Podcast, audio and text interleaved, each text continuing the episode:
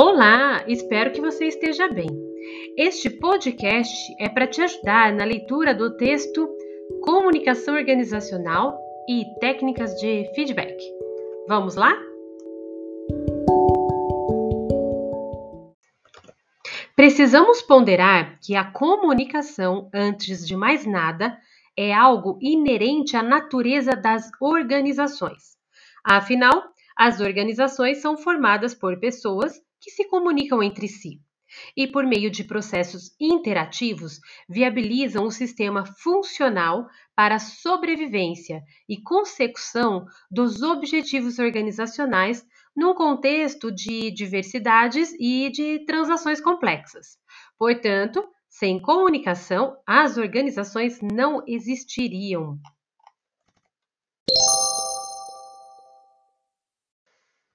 O fato de as organizações serem compostas por pessoas que possuem os mais diferentes universos cognitivos e as mais diversas culturas e visões de mundo implica por si só a complexidade que é pensar a comunicação nas organizações ou as organizações como comunicação, ou seja, a comunicação não é linear, mas, sobretudo, um processo relacional entre indivíduos.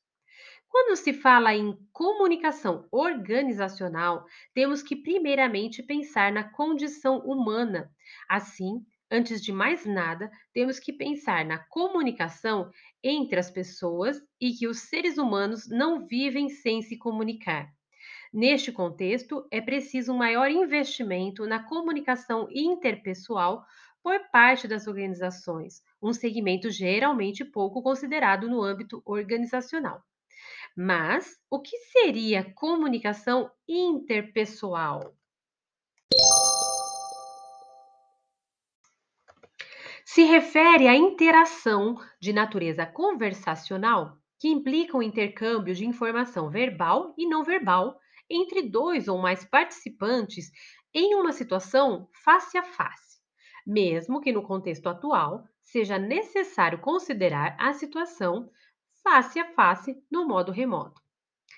Percebida de modo qualitativo e não mecanicista, a comunicação interpessoal caracteriza-se de modo singular, insubstituível e interdependente e nos faz refletir sobre como as organizações precisam colocar esta questão em pauta e possibilitar um ambiente propício para relacionamentos interpessoais realmente qualitativos nas relações cotidianas de trabalho. Notamos que estamos sendo sempre solicitados a colocar em prática nossas competências na colaboração com outras pessoas, sejam em organizações escolares, acadêmicas, de trabalho remunerado ou não, ambientes familiares, dentre outros. Tanto a colaboração como a prestação de serviços, só poderão ser bem executadas quando a comunicação for efetiva. Assim, um elemento importante a se considerar quando tratamos sobre comunicação interpessoal, chamado de diálogo ou conversa externa, refere-se à comunicação intrapessoal, aquilo que ocorre dentro das pessoas, chamado de diálogo ou conversa interna, a conversa interna refere-se a conversar internamente consigo mesmo, em linguagem própria, ou seja, é a atividade de falar silenciosamente consigo mesmo. Um reconhecimento promissor do fenômeno da conversa interna em registro empírico vem dos estudos de neuropsicologia. Com base em uma série de estudos com substrato neural, Mohan, em 2002 e 2006, sugeriu que a conversa interna está associada à atividade do hemisfério cerebral esquerdo e, por conseguinte, intimamente relacionada à autoconsciência. Aqui cabe um parênteses. Vamos falar um pouquinho sobre autoconsciência. Ela é definida como a atividade que o indivíduo dispõe de tornar objeto de sua própria consciência. A autoconsciência pode ser acessada em três modos, de acordo com Mohan, em uma publicação feita em 2006. Primeiro, por recursos físicos, tais como espelhos, gravadores de voz, vídeos, que reflitam informações sobre o indivíduo. Segundo, por recursos sociais, tais como emissão de comportamentos e de observação de suas reações, incluindo feedback de outros indivíduos. E terceiro, por conversa interna. Das três, a conversa interna é o principal meio para o estudo e a compreensão da autoconsciência. Se você quiser saber mais, veja o exemplo, um artigo que trata sobre uma escala que envolve sobre autoconsciência. Eu coloco o link aí na descrição e também se encontra no texto base.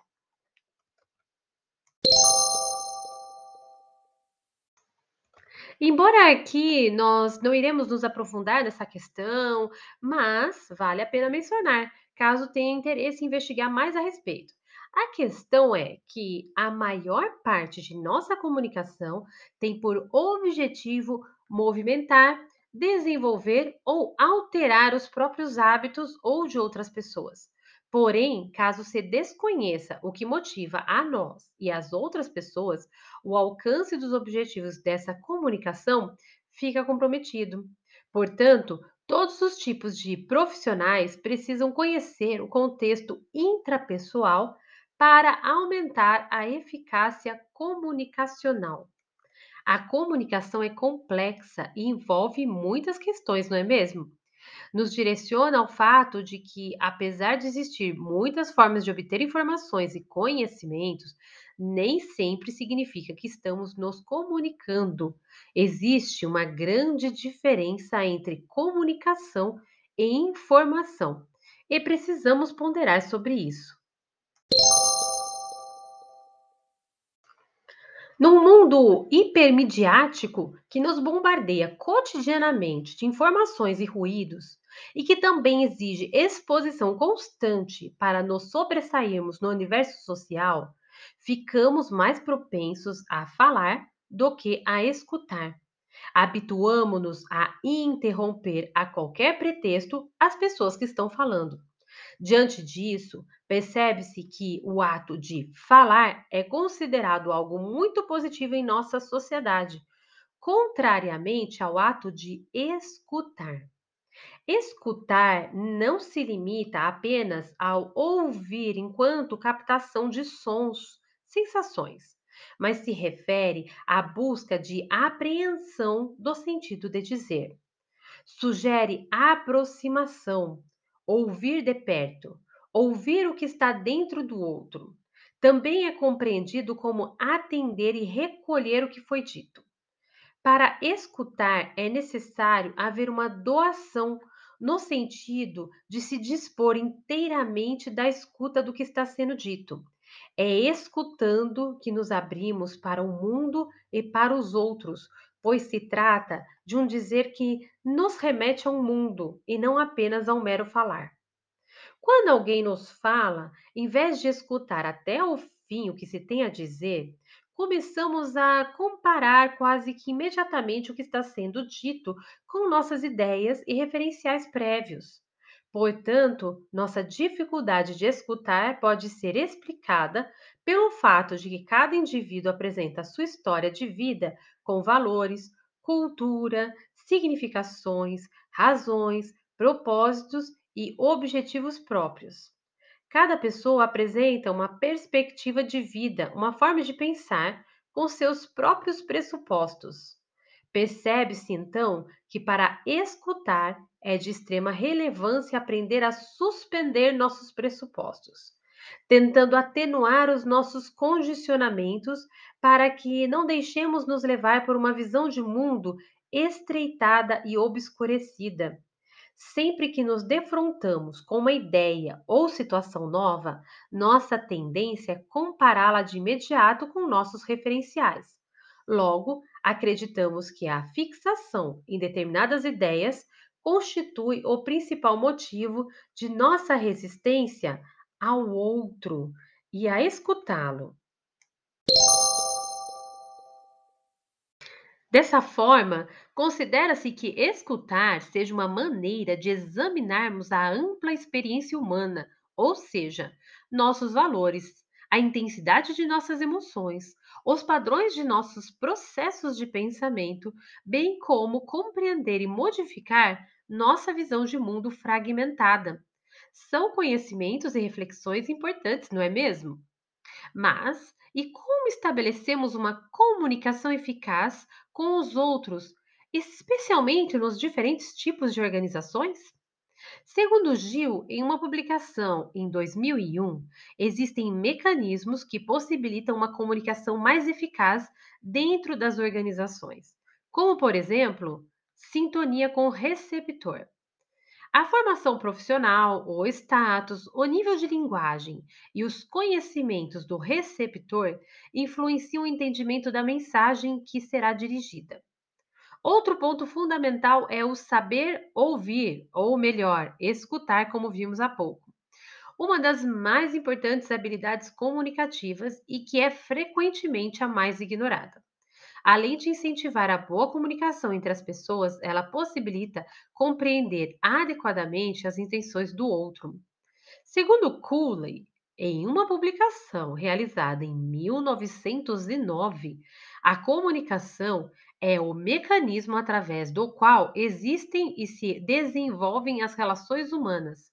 Saber escutar é a condição básica para compreender um dos fatores mais difíceis a serem observados e uma das causas principais de insucesso nas comunicações. Como mencionado anteriormente, acredita-se mais na fluência verbal, quando na verdade o êxito da comunicação reside na motivação e capacidade dos ouvintes e transformar em atos as palavras proferidas. A dificuldade de solução para problemas ligados à comunicação está exatamente na falta de uma educação norteada pela cultura do diálogo, pelo ato de refletir em grupo e pensar com espírito de compartilhamento, respeitando as diversidades culturais e ideológicas de cada pessoa ou grupo, para consolidar um ambiente de convivência das diferenças. Aliás, esse conceito é fundamental na democracia. Moscovitch, uma publicação feita em 1985, abordou que é necessário reconhecermos que o processo de interação humana é complexo e ocorre permanentemente entre pessoas, sendo que a forma mais frequente e usual ocorre pelo processo de comunicação, seja verbal ou não verbal, comportamento manifesto e não manifestos, pensamentos, sentimentos, reações mentais ou físicos corporais. Com isso, a forma de ser, pensar e agir influencia diretamente os relacionamentos em todas as organizações. Se instaurar um clima harmônico, positivo e de respeito, pode-se ter de volta um ambiente sadio e sem grandes turbulências. Ou seja, são as pessoas e o convívio entre as mesmas que criam o ambiente. Verificamos assim que a comunicação está tão presente no dia a dia e ainda assim nem todas as pessoas percebem o grau de sua importância. Aliás, o ato de comunicar-se é tão rotineiro e habitual que não percebe-se quantas vezes se faz isso e de que maneira é feito.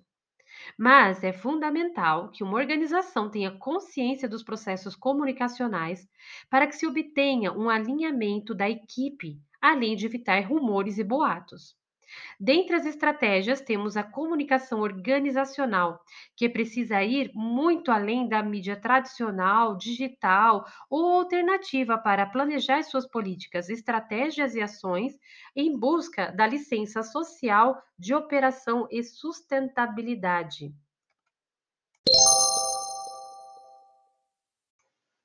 Existem vários fluxos de comunicação no ambiente interno das organizações. E além de uma troca de informações eficiente, é preciso uma integração entre pessoas e as diferentes áreas. Segundo Tavares, em uma publicação realizada em 2010, não adianta a organização tentar passar uma boa imagem para o público externo se o interno não compreende, não tem acesso ou não acredita nessas boas ações. Mas, se os objetivos da comunicação interna forem alcançados, resultará em melhores negócios, produtos e serviços. Para Alves, em uma publicação realizada em 2012, a comunicação interna precisa influenciar e integrar todos os indivíduos e só é bem-sucedida se conseguir com que os trabalhadores tenham um conjunto de valores que partilhem. De nada servem veículos e canais oficiais de comunicação interna, tais como intranet, jornal interno, boletim, mural de notícias, se não houver efetivamente a disposição das lideranças para o diálogo e um ambiente favorável à conversação e à troca de ideias.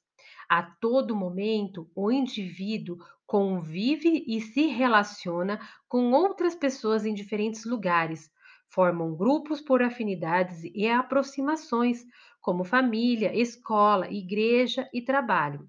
Kant, em uma publicação realizada em 1985, destaca que a comunicação interna deve contribuir para o exercício da cidadania e para a valorização do ser humano.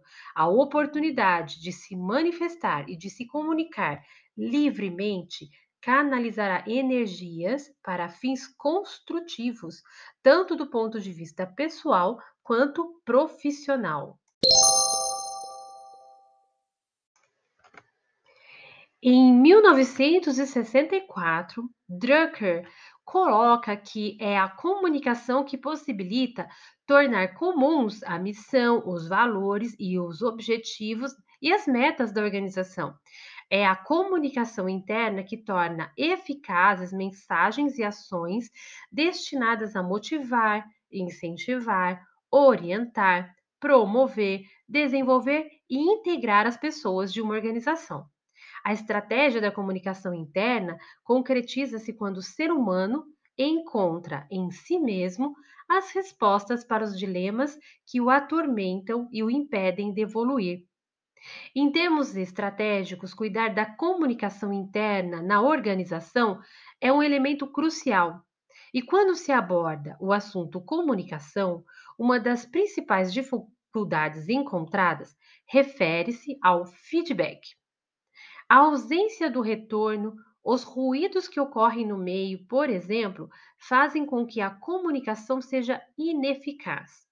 E embora possa haver uma área responsável em cuidar da comunicação interna, trata-se de um processo que deve ser reconhecido como função de todos.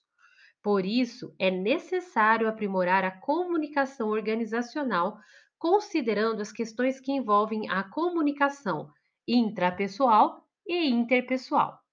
O feedback é um processo que promove mudanças de atitudes, comportamentos e pensamentos. É a realimentação da comunicação a uma pessoa ou grupo, no sentido de fornecer-lhe informações sobre como sua atuação está afetando outras pessoas ou situações. O feedback eficaz é aquele que ajuda pessoas ou grupos a melhorarem seus desempenhos e assim alcançar seus objetivos e metas. Feedback é qualquer informação que você recebe sobre si mesmo. Em sentido mais amplo, é a maneira como passamos a nos conhecer através das nossas próprias experiências e das de outras pessoas, ou seja, a maneira como aprendemos com a vida. É o seu relatório anual de desempenho, o estudo de clima organizacional da organização, ou crítico gastronômico local resenhando seu restaurante.